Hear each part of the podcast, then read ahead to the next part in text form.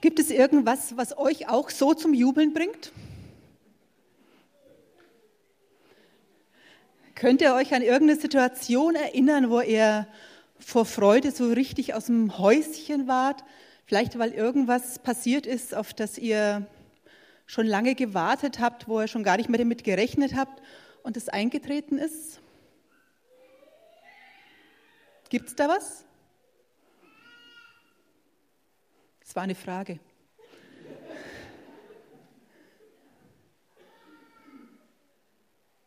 Ja? Ah ja, okay. mein klar, Sport ist natürlich das naheliegende. Ja, genau, wenn die Tochter geboren wird, wenn ein Kind geboren wird, das ist auf jeden Fall ein Wahnsinnsgrund zur Freude. Genau, Sport fällt einem normalerweise als erstes ein, vor allen Dingen dann, wenn es eben ein Verein ist, der nicht sowieso immer den Sieg gepachtet hat, sondern äh, wenn auch mal jemand äh, gewinnt, was eben da nicht so absehbar war. Oder ein Freund hat kürzlich erzählt, dass er, er hat schon lange eben auf eine neue Arbeitsstelle gewartet, weil es sehr schwierig war mit der alten. Und dann hat es geklappt und er hat die Zusage bekommen und hat eine neue Stelle. Und er war, oh, er hat so gestrahlt vor Freude und wir, die wir drumherum waren, wir haben uns mit ihm gefreut und haben, und haben gefeiert. Und wenn so was Wunderbares, so was Schönes eintritt, dann kann es ja auch sein, dass man manchmal ein bisschen, sagen wir mal, Sachen macht, die man vielleicht jetzt so im Alltag nicht unbedingt machen würde.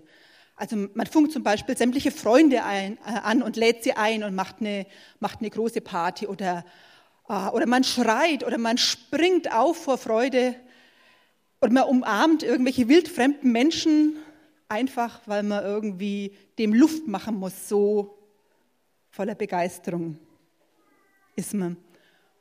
Und wenn man jetzt aus einer Kultur kommt, nicht in Franken, aber in einer Kultur, wo eben jetzt so Rhythmus und Bewegung eben mehr verwurzelt ist, das haben wir ja gerade auch gesehen, dann kann es eben sein, dass man anfängt zu, zu trommeln, zu tanzen, zu singen. Dann kann es sein, dass man irgendwie ein Lied trällert, das einem schon bekannt vorkommt und auf die Melodie einen eigenen Text macht, mit dem, was einem bewegt über dass man sich freut. Einfach, weil man sonst platzt schier vor Freude. Mit dieser Brille kann man auch mal das anschauen, was wir gleich lesen werden, einen Text, den Maria gesprochen eigentlich gesungen hat. Wir befinden uns gerade am Anfang des Lukasevangeliums und Maria hatte gerade diese Begegnung mit dem Engel, der ihr gesagt hat, dass sie Jesus, dass sie den Messias auf die Welt bringen wird. Und weiter heißt es, bald danach machte sich Maria auf den Weg und wanderte so schnell sie konnte zu einer Stadt im Bergland von Judäa Dort ging sie in das Haus von Zacharias und begrüßte Elisabeth. Dann, als Elisabeth den Gruß von Maria hörte, sprang das Kind vor Freude in ihrem Bauch. Elisabeth wurde mit Heiligem Geist erfüllt und rief mit lauter Stimme. Gesegnet bist du unter allen Frauen und gesegnet ist das Kind in deinem Bauch. Wie komme ich zu der Ehre, dass die Mutter meines Herrn mich besucht? Sieh doch, als ich deinen Gruß hörte, sprang das Kind vor Freude in meinem Bauch. Glückselig bist du, denn du hast geglaubt, dass in Erfüllung geht, was dir der Herr versprochen hat. Und jetzt sind wir erst bei der Rahmenhandlung. Denn jetzt beginnt es, was aus, was, es, was aus Maria herausbricht. Da sagte Maria, ich lobe den Herrn aus tiefstem Herzen alles in mir jubelt vor Freude über Gott, meinen Retter. Denn er wendet sich mir zu, obwohl ich nur seine unbedeutende Dienerin bin. Sieh doch, Von jetzt an werden mich alle Generationen glückselig preisen.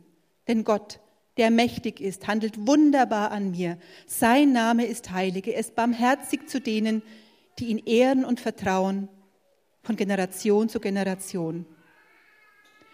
Er hebt seinen starken Arm und fegt die Überheblichen hinweg. Er stürzt die Machthaber vom Thron und hebt die Unbedeutenden empor. Er füllt den Hungernden die Hände mit guten Gaben und schickt die Reichen mit leeren Händen fort. Er erinnert sich an seine Barmherzigkeit und kommt seinem Diener Israel zur Hilfe. So hat er es unseren Vätern versprochen, Abraham und seinen Nachkommen für alle Zeiten. Maria blieb etwa drei Monate bei Elisabeth. Dann kehrte sie nach Hause zurück.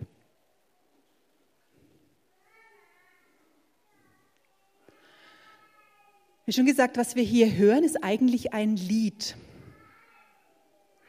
Und so wie Dietrich Bonhoeffer schreibt, ist es eines der ältesten Adventslieder. Allerdings ein Adventslied so von einer ganz anderen Art wie die, die wir so gewohnt sind und die ihr vielleicht auch so in den letzten Tagen, Wochen gesungen habt.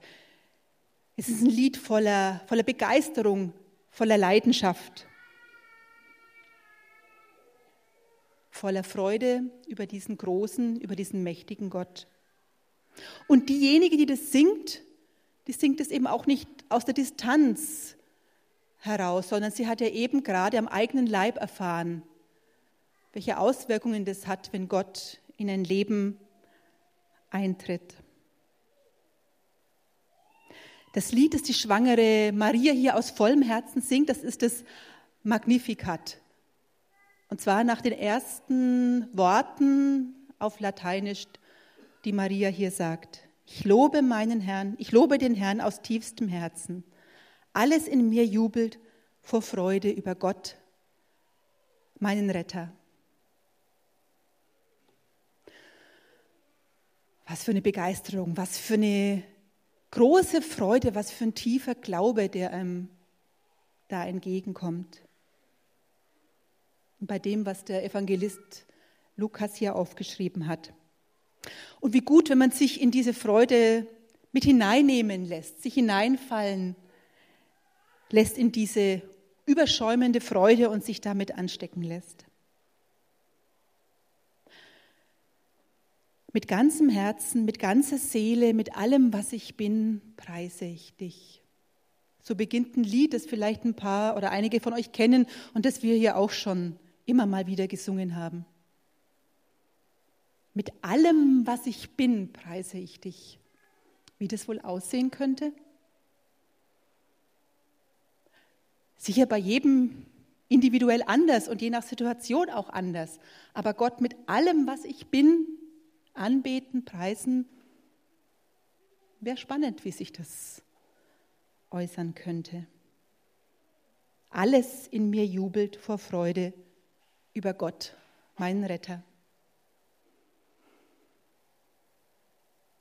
Nun werden wahrscheinlich einige von euch und völlig zu Recht sagen, also wenn ich mich so umschaue und jetzt gerade auch die Nachrichten lese, also irgendwie ist mir nicht ständig so nach überschäumendem Jubel zumute. Auch für Elisabeth und für Maria war die Situation ringsherum auch nicht alles lauter Jubel, lauter Freude. Es war nicht alles in Ordnung und nicht alles so glatt bei Maria im Privaten und auch nicht im Großen. Elisabeth und Maria, die lebten in einer Zeit im Vorderen Orient, die unter römischer Fremdherrschaft stand. Und die Römer hatten auch einen Herodes als König der Juden eingesetzt. Herodes, der für seine besondere Brutalität auch bekannt war. Und auch die persönliche Vorgeschichte von Maria ist ja, sagen wir mal, einigermaßen komplex. Sie ist schwanger, aber Josef, ihr Verlobter, ist eben nicht der Vater dieses Kindes.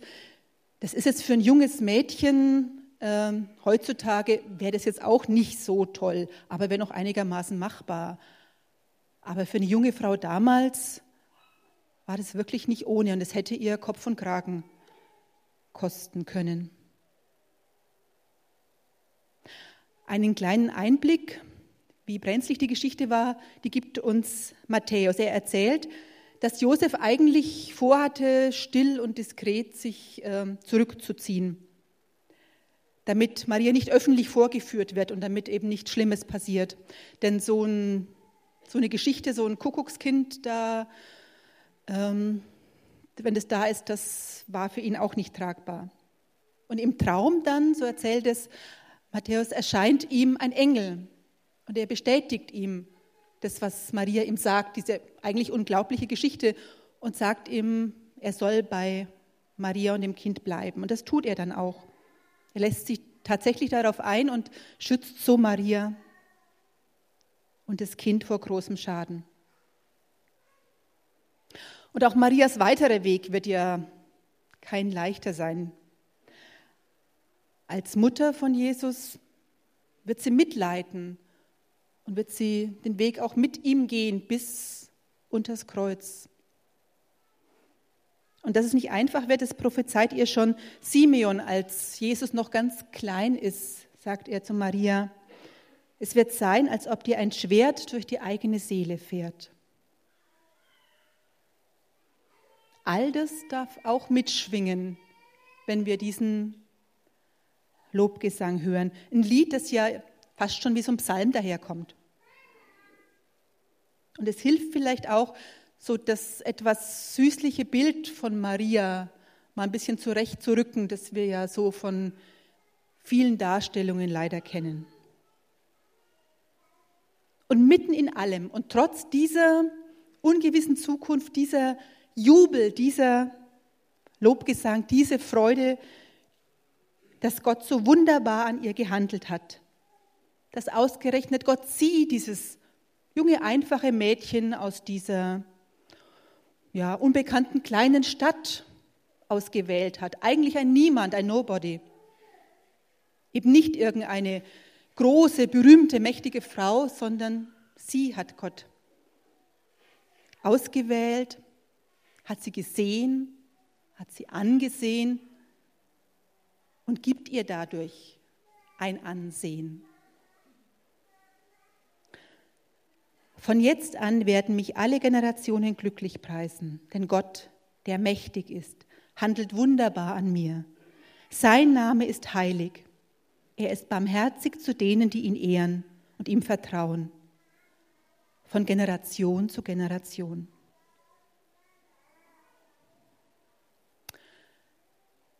Mit Maria begegnen wir hier, wie so oft an Schlüsselstellen in der Bibel, einem Menschen, der sich auf Gott einlässt. Eine Frau, die Gott vertraut.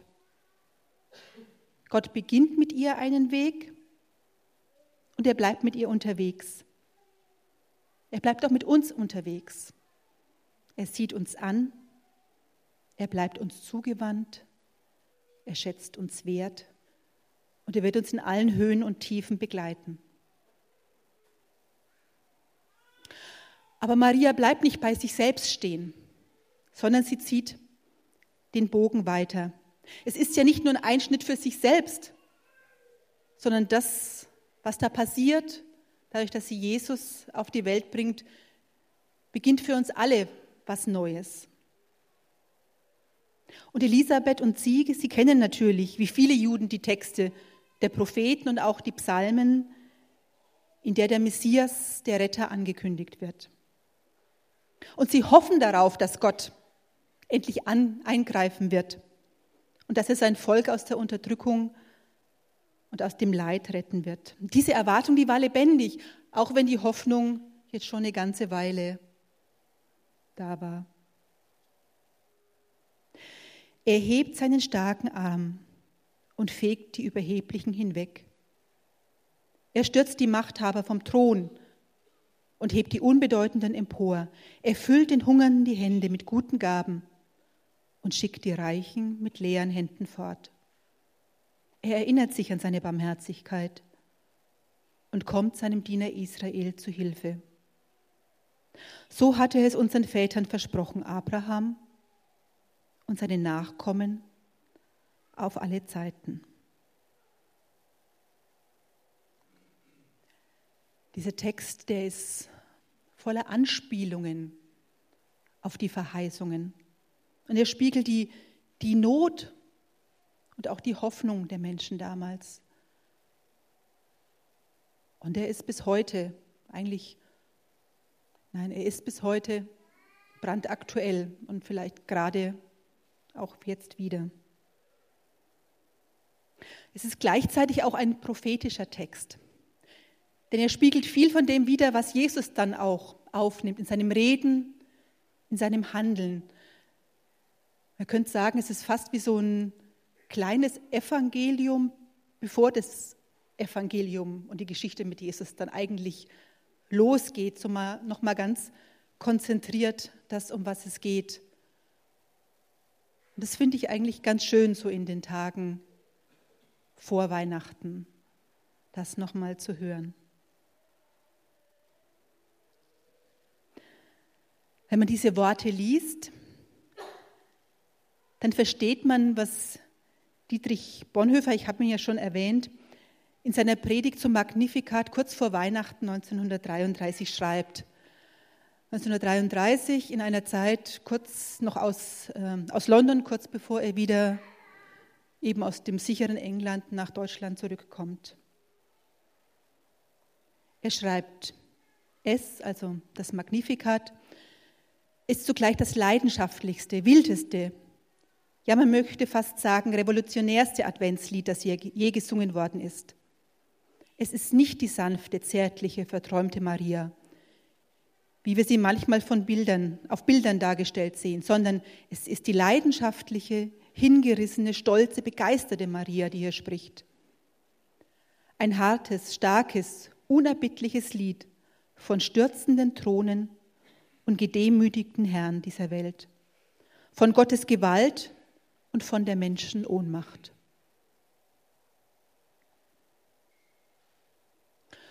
Von daher wundert es auch nicht, dass dieser Lobgesang der Maria ähm, ein alter Schatz der Kirche ist. Er ist ein Teil der Tagzeitengebete, wie sie jeden Abend von vielen geistlichen Gemeinschaften, Kommunitäten, Klöstern gebetet wird. Und ganz egal, wie der Tag war, mit dem, was gelungen ist, mit dem, was schwierig war, mit allen Höhen und Tiefen und so unterschiedlich wie die Situation, wie die Umstände auch im Alltag ist, sind. Kein Tag soll vergehen ohne dieses Lob Gottes, ohne die Freude über ihn. Das Magnificat, das ist aber auch eine Vorfreude. Es besinnt sich auf das, was Gott tun wird. Nicht als Schadenfreude, sondern als Vorfreude auf Gottes Gerechtigkeit und eine Hoffnung mitten in allen Ereignissen des Alltags. Und wenn wir diesen Lobgesang beten, dann werden wir damit hineingenommen in das, wie Gott handelt. Dann weigern wir uns, Ungerechtigkeit einfach hinzunehmen, die uns oft als so ja, alternativlos verkauft werden will.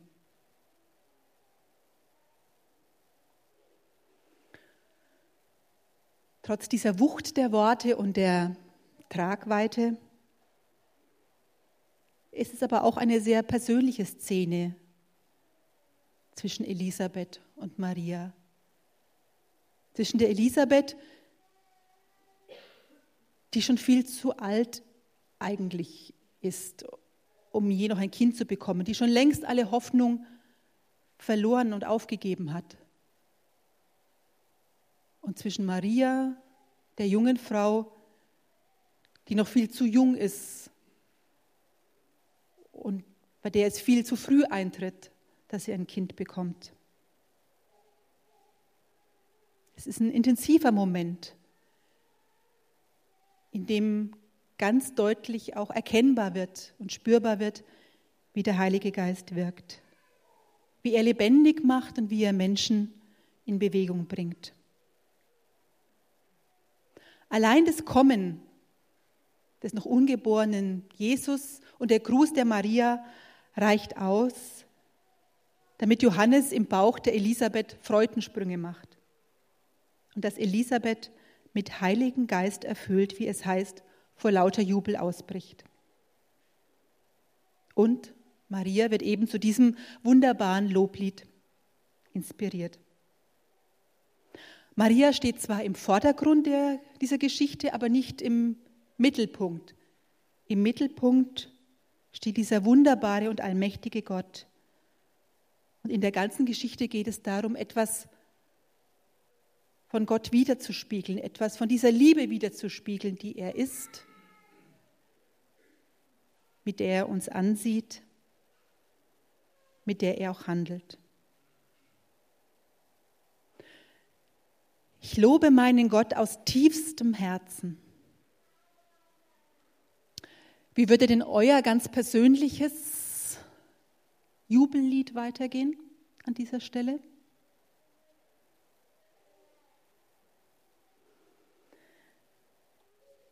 Ich lobe den Herrn aus tiefstem Herzen. Alles in mir jubelt vor Freude über Gott, meinen Retter.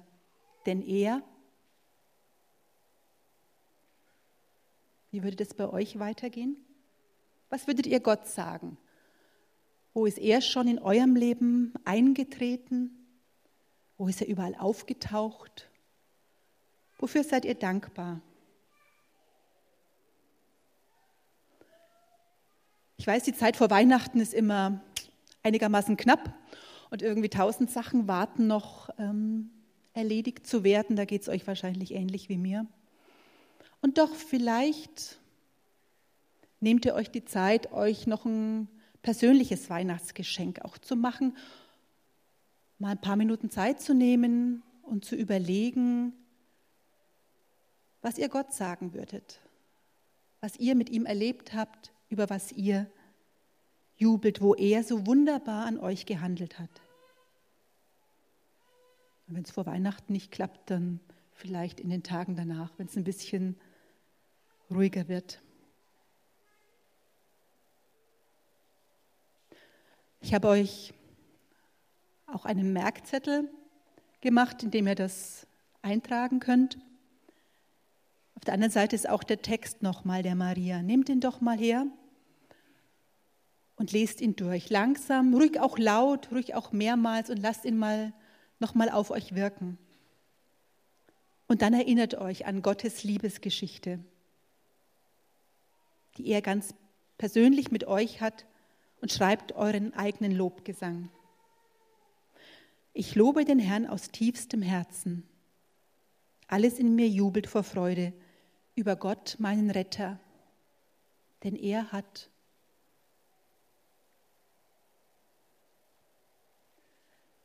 Merkzettel sollen eine kleine Erinnerung für euch sein.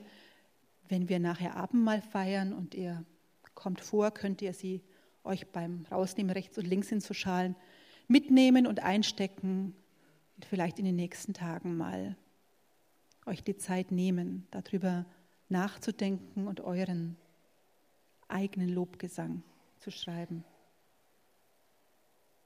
Ja, ich lobe den Herrn aus tiefstem Herzen und alles in mir jubelt vor Freude über Gott, meinen Retter. Amen.